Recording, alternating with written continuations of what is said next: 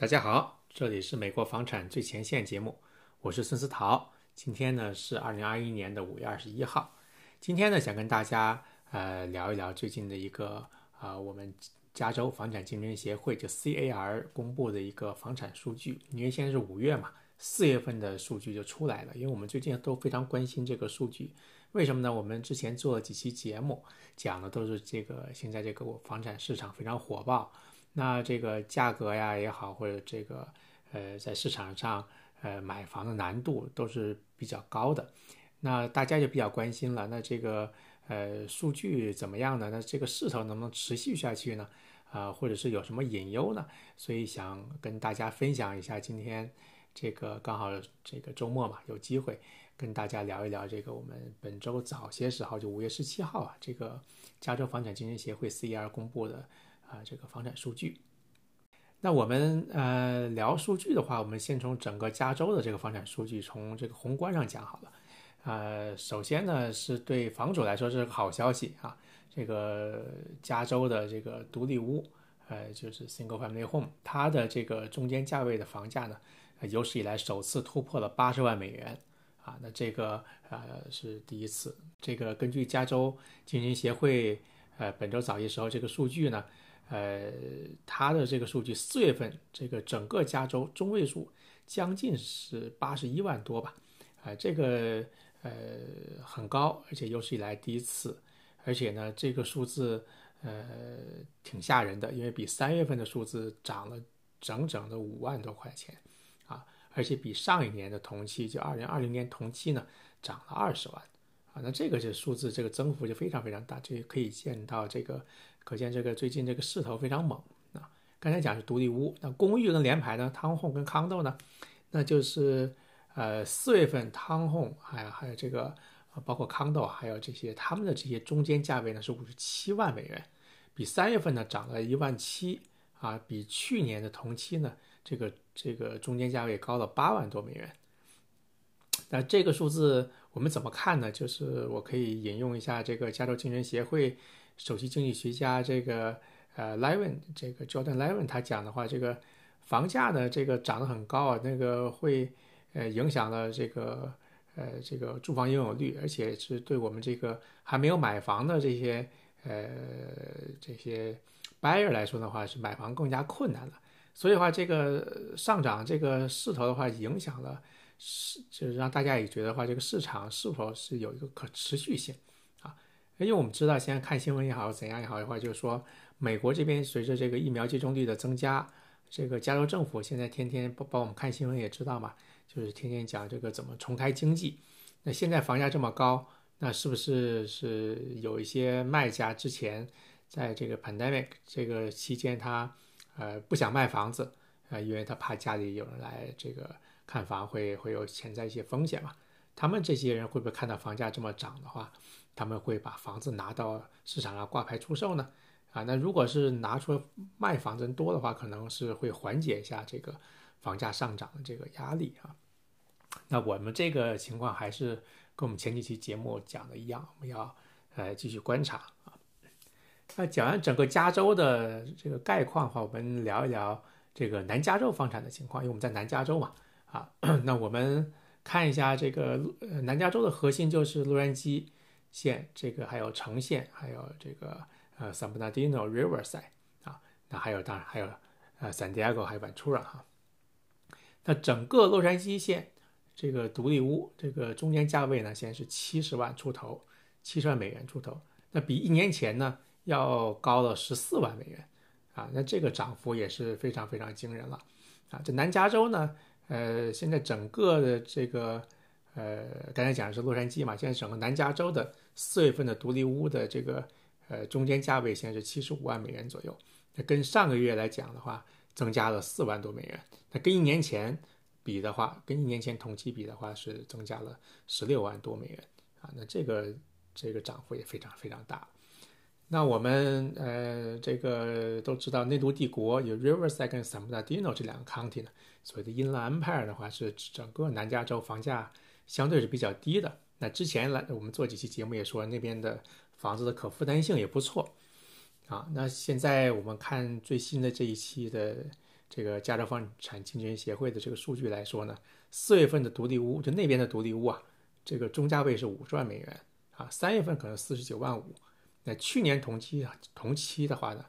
呃，去年四月呢是三十九万多。那跟去年比的话，涨得比较多；跟三月比的话，它的涨幅可能没有跟其他的地方比的话涨那么多哈。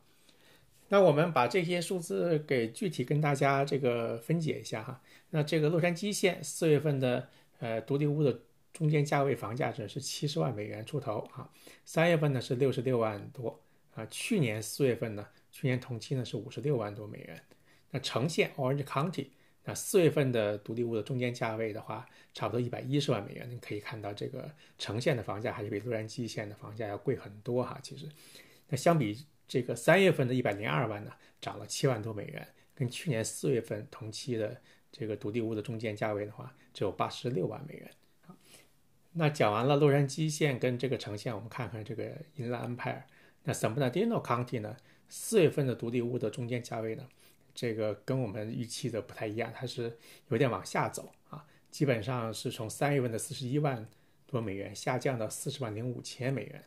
啊。那去年四月份呢，这个萨姆拉蒂诺康体的独立屋中间价只有三十二万美元，就是跟去年比的话，它是大涨啊。那可能跟上个月三月份比的话，这个房价可能这个上这个这个有点下来了，基本上可能之前涨得太猛了。那讲完 San Bernardino County 的话，我们看看 Riverside County 啊。Riverside County 的话，四月份的独立屋中间价位呢是五十四万多美元。那跟三月比的话呢，是小幅上涨了一点点。那跟去年四月同期比的话，的当时是四十三万多美元嘛，那涨了很多嘛，涨了十这个超过十万了嘛，十一万了。所以跟这个 San Bernardino 比的话，都差不多，跟去年同期比的话都是大涨。那我们看一下这个圣地亚哥哈，圣地亚哥的话，这个独立屋的四月份的中间价位呢是八十二万啊，那三月份呢是八十万啊，跟三月比来说是小涨了一点啊，也不算小涨了，其实一个月就涨这么多的话，其实也是比较惊人的。那去年同期的四月份呢，大概是六十七万美元，那跟去年比的话都是大涨。我们看到这个南加州这几个 county 的话，跟去年四月同期比的话都是大涨的。那 Ventura 的话，基本上，呃，四月份这个独立屋的中间价位是八十六万美元，那三月份的话是七十七万，那它这边是可能之前滞涨，现在涨的比较多哈。那跟去年四月同期呢六十七万比的话，那也是大涨。那我们看到这个整个南加州还是除了圣伯纳迪诺、萨伯纳迪诺那边可能四月份跟三月份的房价比的话是有点啊下来一点，其他的地方基本上都是在涨，它跟。去年四月同期比的话，那这个基本上所有的抗体都是在这个涨幅都非常大的。那我们聊完南加州，想跟大家这个简单谈一下北加州这个房产。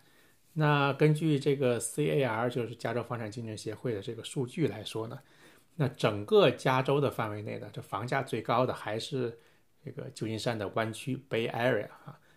那整个那边的房价是这个。非常非常高了，那呃，跟大家举几个例子好了。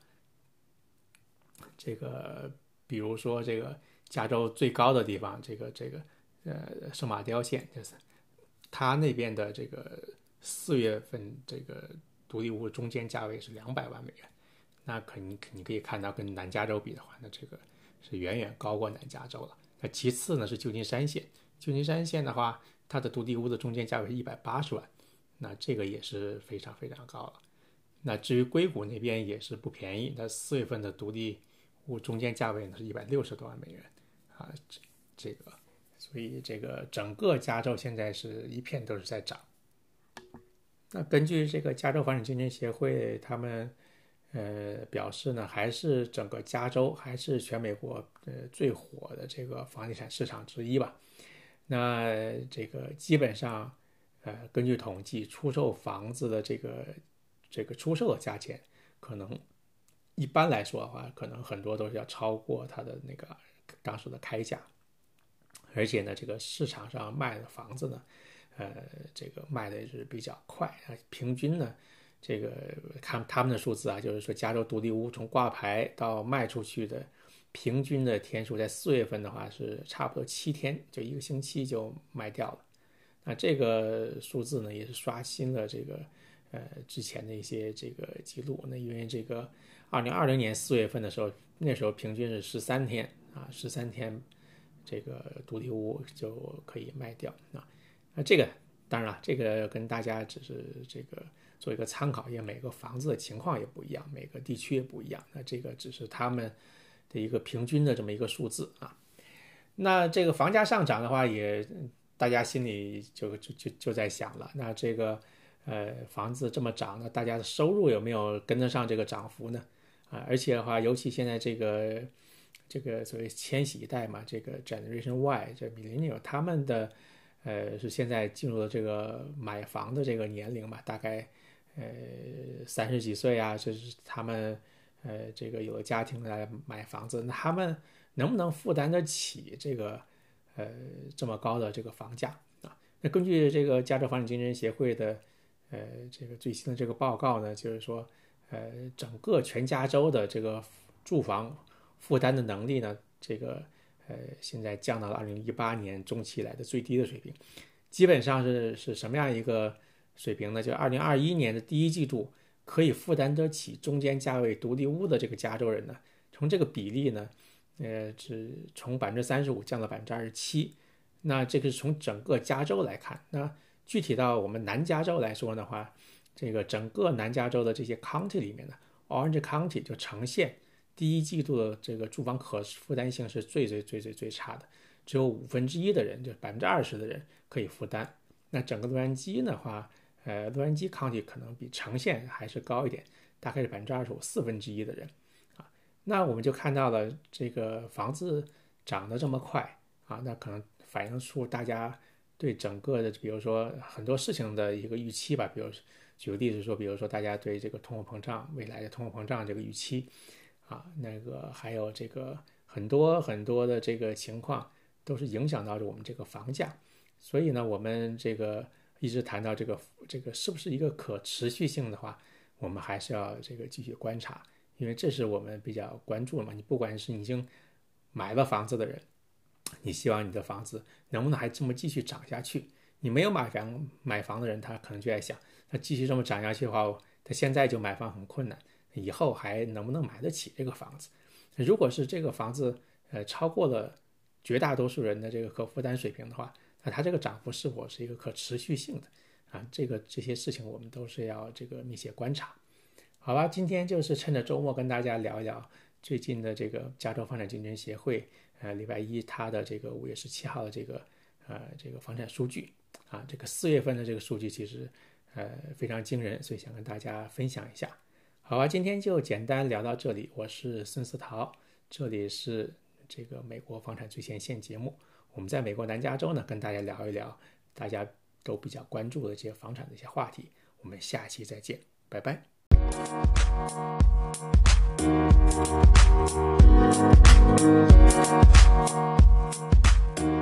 you.